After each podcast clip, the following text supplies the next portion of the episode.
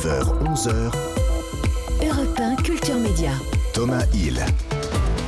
Avec sa collègue Élise Lucet, il est l'un des journalistes d'investigation qui fait trembler le plus de monde aujourd'hui. Et dans le prochain numéro de complément d'enquête, le 5 janvier à 23h sur France 2, il va s'intéresser à la triche dans les courses hippiques. Bonjour Tristan Walex. Bonjour Thomas. Merci beaucoup d'être avec nous. Vous le sentez ça désormais que les gens vous craignent un petit peu plus quand vous débarquez quelque part?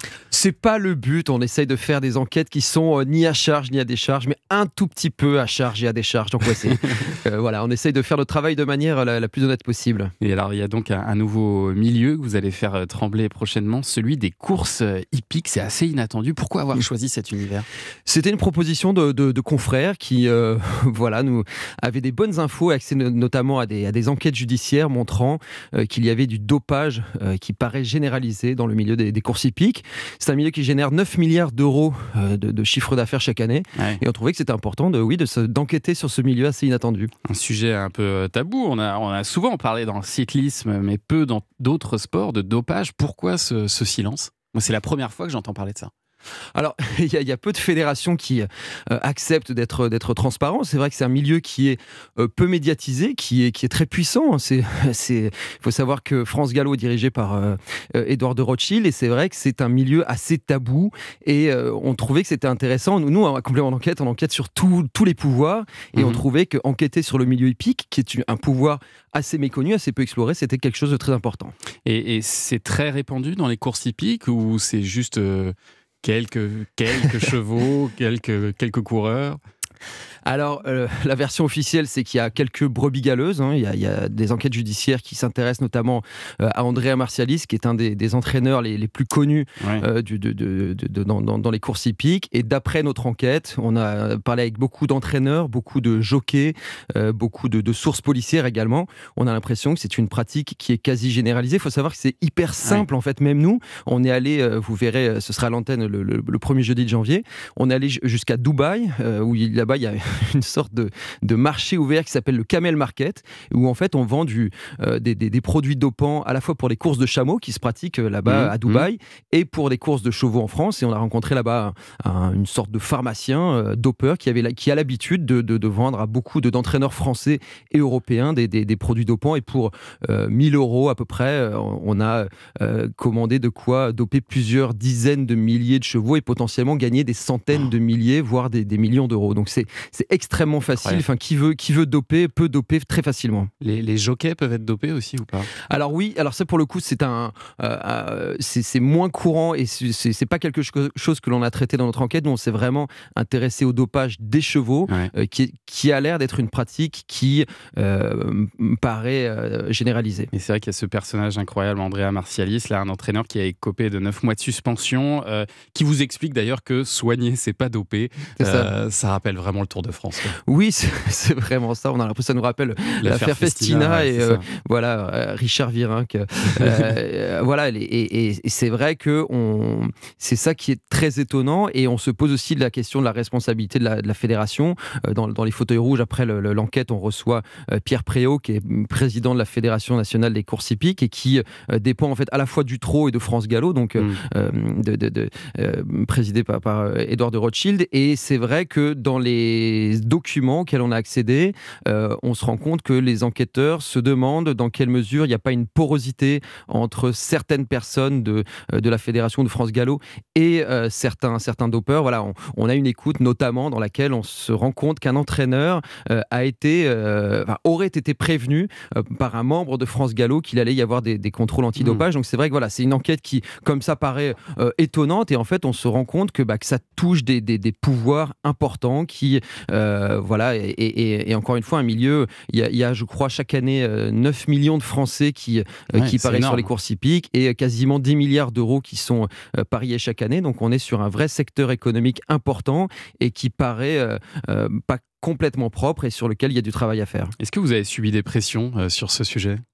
Sur ce sujet, pas spécialement. euh, Ça va euh, peut-être venir ça- là, ça- puisque ça- vous en ça- parlez ce ça, matin. ça- ça- ça- ça dépend ce qu'on appelle pression. Notre journaliste Julie Pichot, euh, elle a reçu des, des- des coups de fil pas très, pas très agréables, lui demandant de- d'arrêter son enquête. Des choses auquel on est presque malheureusement habitué quand on fait, quand on fait de l'investigation.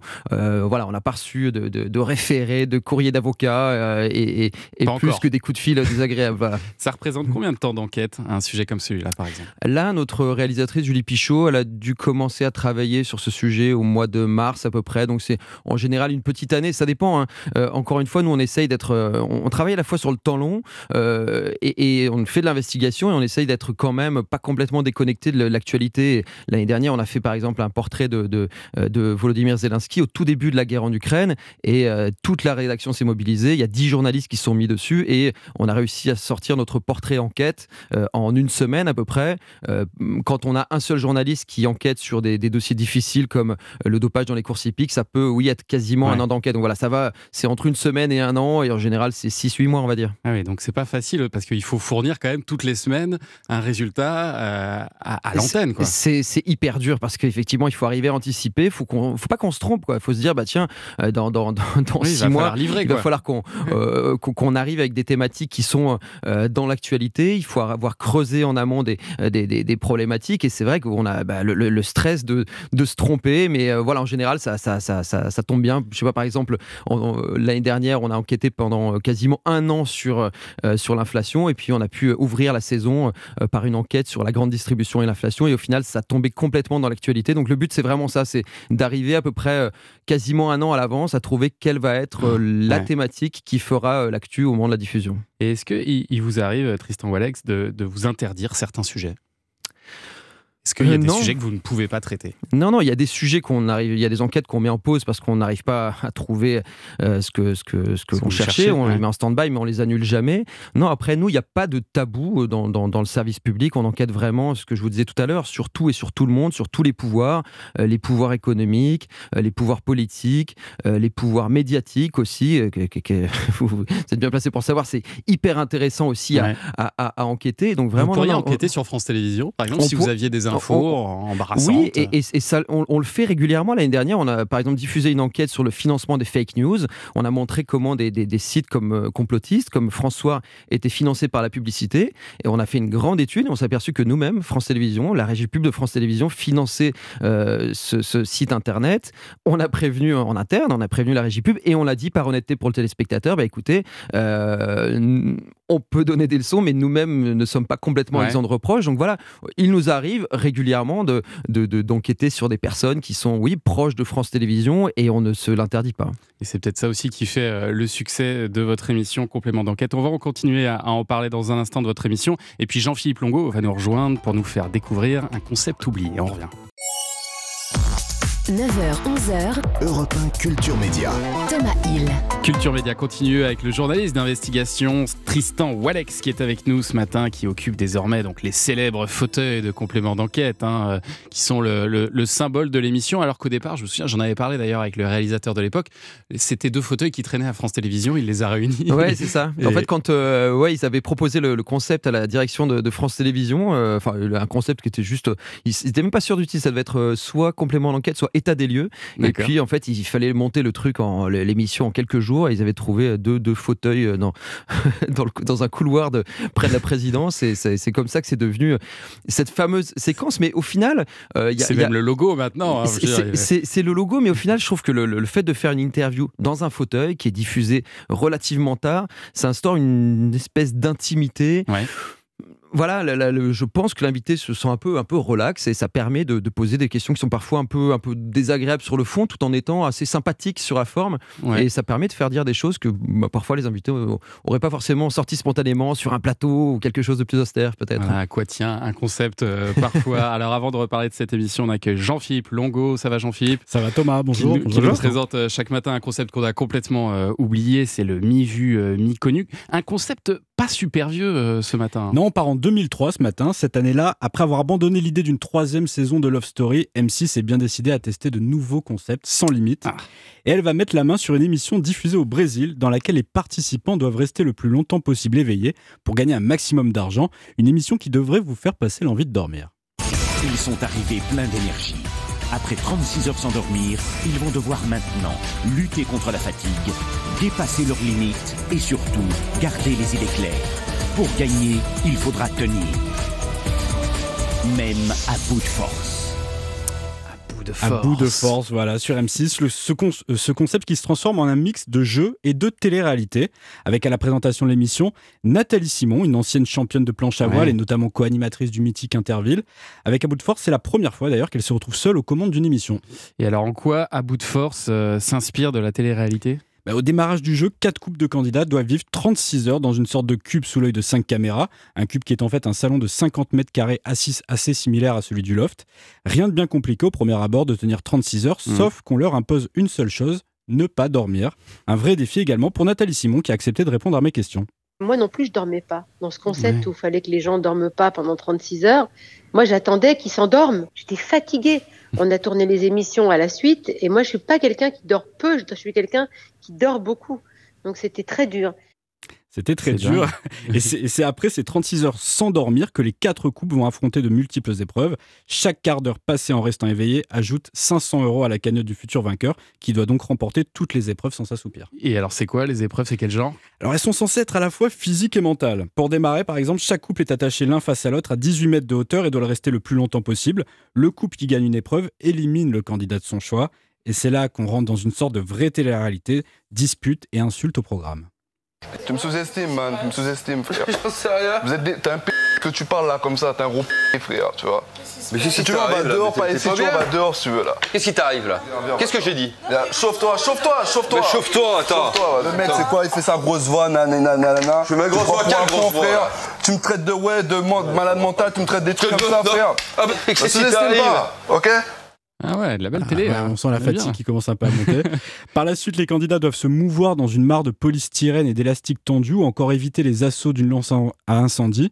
Alors au final, on est plus dans un jeu entre Interville et le Big Deal, ce qui ne va pas aider au succès de l'émission selon son animatrice. Ça aurait peut-être mieux fonctionné, un, si les, les défis avaient été un peu plus relevés, entre guillemets, parce que je m'en souviens d'un où il fallait passer le, fil dans le chat de l'aiguille. Bon, je trouve que c'est un peu gentillet.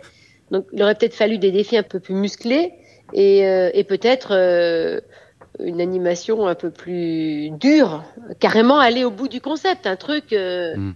un truc vraiment hardcore. Ouais, finalement, c'était pas si physique que ça, quoi. Non, je vous cache pas que vous et moi, on aurait pu aller tranquille, hein, Thomas. ah bon Ouais, je pense.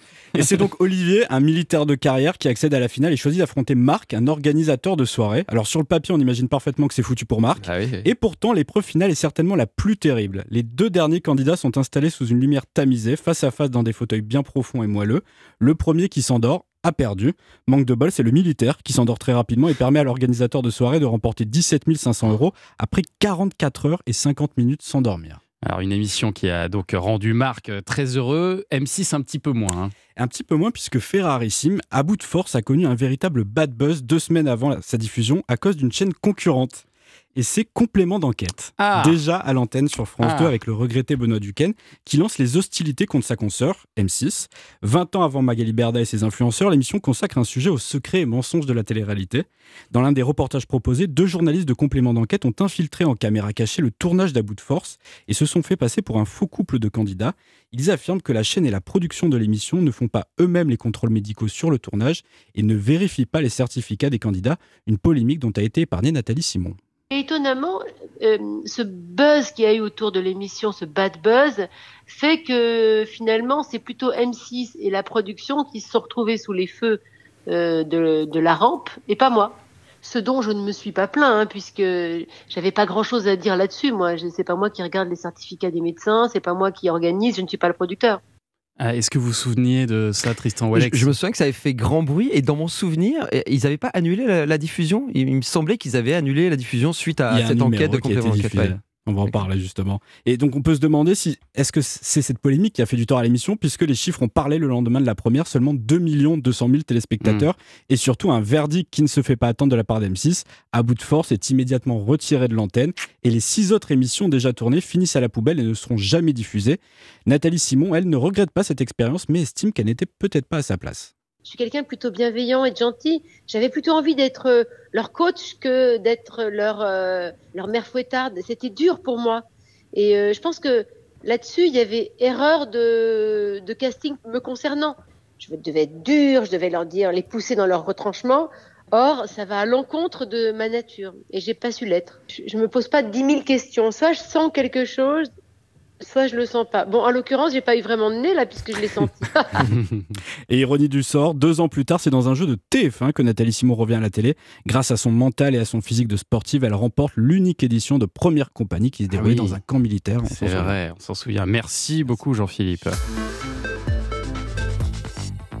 Alors on va reparler un petit peu de, de complément d'enquête euh, parce que Tristan Wallex, c'est votre deuxième saison à la tête de ce magazine de France 2 qui a réuni une moyenne de 1,13 million de téléspectateurs et téléspectateurs et 11,6% de part de marché. C'est la meilleure part de marché pour l'émission. J'ai regardé depuis 2012.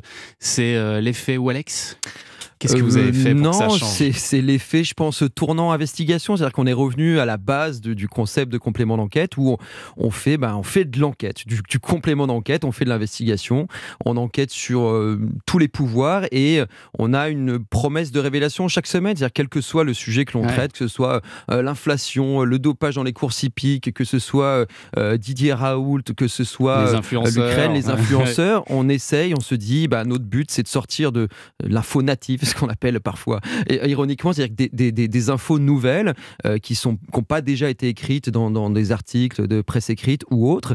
Et je pense que oui, bah, ça, plaît aux gens parce qu'on se dit que euh, bah, il faut rester éveillé à 23h, mais on sera récompensé parce qu'on va apprendre des choses qu'on n'a pas forcément euh, vues ailleurs. Et après, il faut relativiser les chiffres. Effectivement, les audiences euh, fonctionnent très bien cette année, déjà l'année dernière et encore plus cette année.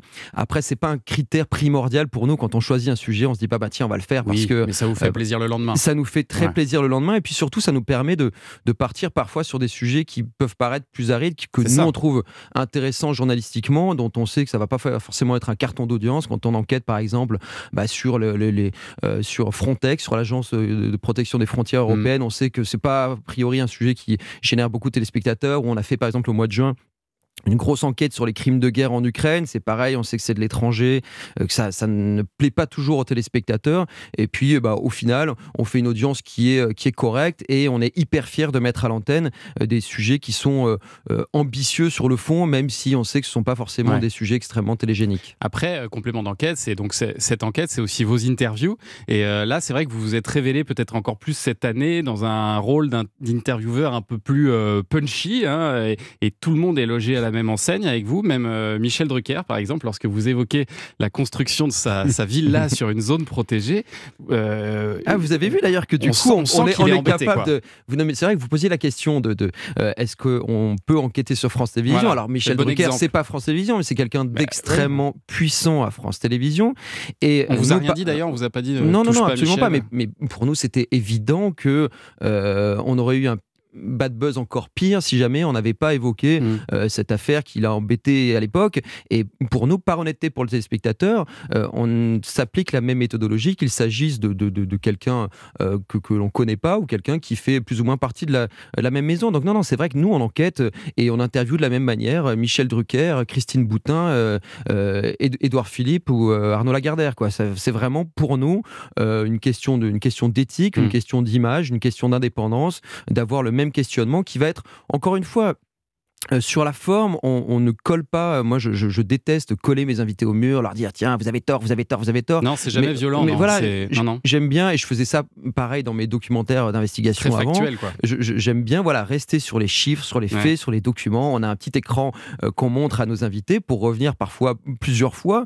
donc ça peut paraître discourtois, mais en tout cas, en tout cas sur le fond, de revenir plusieurs fois à la charge. Mais en tout cas, c'est un questionnement qui va sur la forme rester une discussion euh, à peu près, à peu près sympathique. Je, raconte souvent cette, anecdote, mais, mais elle m'avait moi marqué à l'époque. La première fois que je suis venu sur, euh, sur un plateau, euh, c'était donc Benoît Duquesne, notre regretté fondateur, présentateur de, mmh. de complément d'enquête. J'étais allé en 2012, il y a, y a 10 ans, quand il m'a recruté sur un, plateau, il l'invitait, c'était une émission sur la corruption. Il avait invité Didier Schuller, qui avait été lui-même condamné dans une affaire de, de corruption.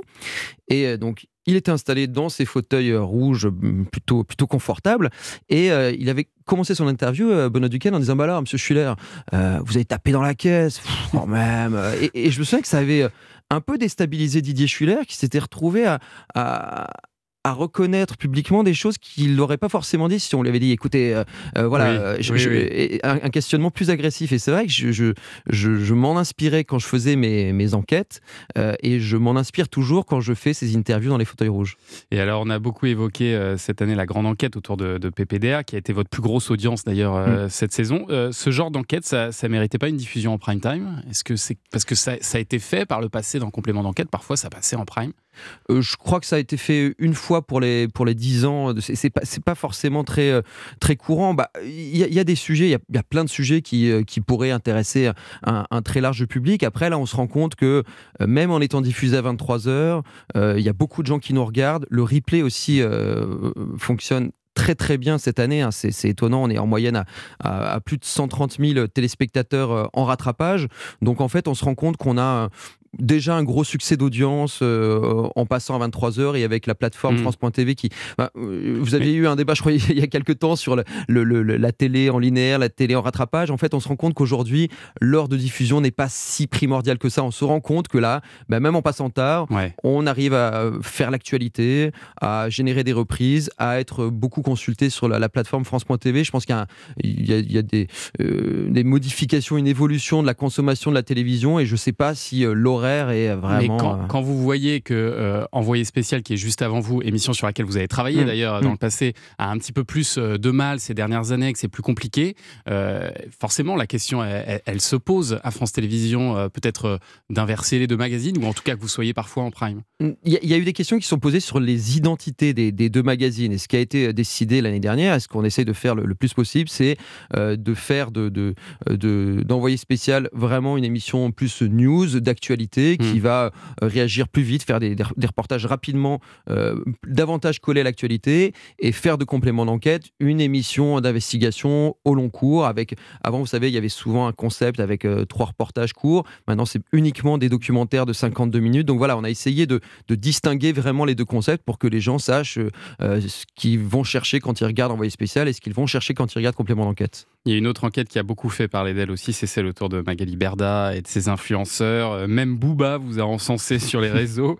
Euh, vous vous attendiez à autant de bruit autour de ce numéro? Je crois que c'est votre record en replay. Ça, ouais, non, c'est, en vrai, c'était hallucinant. On, on s'y attendait d'autant moins que quand on a lancé cette enquête, on s'est heurté à beaucoup de, de scepticisme. Il y a pas mal de gens qui nous ont dit mais ah bon, mais complément d'enquête, émission sérieuse, euh, va euh, enquêter sur Magali Berda, Maëva Guénam, qui étaient des, Alors, Magali Berda, je la connaissais, il y avait eu quelques euh, portraits dans, la presse généraliste, mais c'est vrai que moi, Maëva Guénam, je, n'en avais absolument jamais entendu parler. Et en fait, on s'est rendu compte que c'était vraiment des stars chez les, chez les jeunes, que c'était aussi, tout à l'heure, je parlais de pouvoir, c'est aussi un mmh. pouvoir médiatique. Il y, a un business, hein. il y a un vrai business qui avait une vraie attente là-dessus. Et c'est vrai que bah, quand on a vu le buzz généré par la diffusion de notre reportage, chez des gens qui ne sont a priori pas notre public habituel. Hein. On a été beaucoup regardé par les jeunes, notamment chez les, les 15-34 ans. C'est pas le public habituel de la télévision, encore moins des émissions d'info.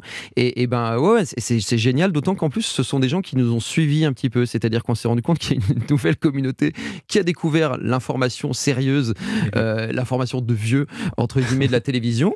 Et ils ah bah tiens, finalement, c'est pas mal. Et après, on a fait d'autres sujets qui pouvaient intéresser les jeunes. On a fait une enquête sur le, euh, les, les, dérives dans l'industrie du porno, par exemple. On a fait une enquête aussi sur la Coupe du Monde au Qatar, avec les, conditions de travail de, sous-traitants de l'équipe de France au Qatar, euh, qui a été énormément euh, relayé euh, par cette même communauté. Et c'est vrai qu'on a, on a gagné. Et cette année, on, a un public plutôt jeune qui nous regarde. Et ça, c'est vrai que c'est satisfaisant parce que on se pose toujours, on parlait de l'audience tout à l'heure, on, fait de l'info, on est content de sortir des, des révélations, mais on veut surtout qu'elles soient regardées par un plus grand monde y compris par les jeunes. Et là, qui est exceptionnel, je crois que le replay a fait plus d'audience que l'audience euh, de France 2. Ouais, c'est ça. En, 24 heures, je crois que ça, ça, avait battu, on était à 360 000 euh, replays sur le site France.tv, ce qui était le record absolu, mais de la plateforme France.tv tout compris, quoi, mm. y compris euh, divertissement, fiction. Enfin, je crois que le précédent record, c'était un épisode de 10%. Donc, non, non, vraiment, les équipes du numérique nous disaient on est, on est face à un phénomène absolument euh, ahurissant parce qu'effectivement en linéaire on n'a pas fait euh, enfin en direct on n'a pas fait une audience incroyable on a fait un petit million comme comme d'habitude mais c'est vrai qu'en en replay on a eu euh, des, des, des, centaines de milliers des millions de vues et d'inscriptions sur le site France TV. vous Tristan Walek ça vous dit pas de retourner sur le terrain? Ça vous manque pas ça? Bah, Vous avez fait beaucoup d'enquêtes. J'ai fait beaucoup d'enquêtes. Après, j'y suis toujours. Pour le coup, il y aurait uniquement l'aspect présentation. Je crois que je serais frustré. Là, le fait de faire de l'interview, l'interview, en fait, c'est du terrain. C'est, je, je, je travaille de la même manière. Je vais rencontrer les gens pour les convaincre de venir dans les fauteuils rouges. Je prépare mes enquêtes. Euh, l'année dernière, quand on a fait le portrait de Volodymyr Zelensky, je suis allé en Ukraine pour euh, euh, interviewer une amie d'enfance de Volodymyr Zelensky. Quand on a fait notre enquête sur les frontières, je suis allé en Irak pour rencontrer le papa de, de, Alan Kurdi. Je ne sais pas si vous vous souvenez, c'était cet enfant qui avait été en, 2015 retrouvé ah mort noyé sur une plage de, de, Bodrum. Donc je continue à faire du terrain et pour le coup, pour moi, c'est indispensable parce que je, me considère davantage journaliste d'investigation, journaliste de terrain qu'animateur. Que, eh ben, merci beaucoup Tristan Walek d'être venu ce matin et rendez-vous donc le 5 janvier à 23h hein, pour cette nouvelle enquête sur les courses hippiques. Culture Média, ça continue sur Europe 1. Après les infos de 10h, notre invité sera le chanteur Axel Bauer qui vient nous présenter son nouvel album. On revient. Culture Média jusqu'à 11h sur Europe 1.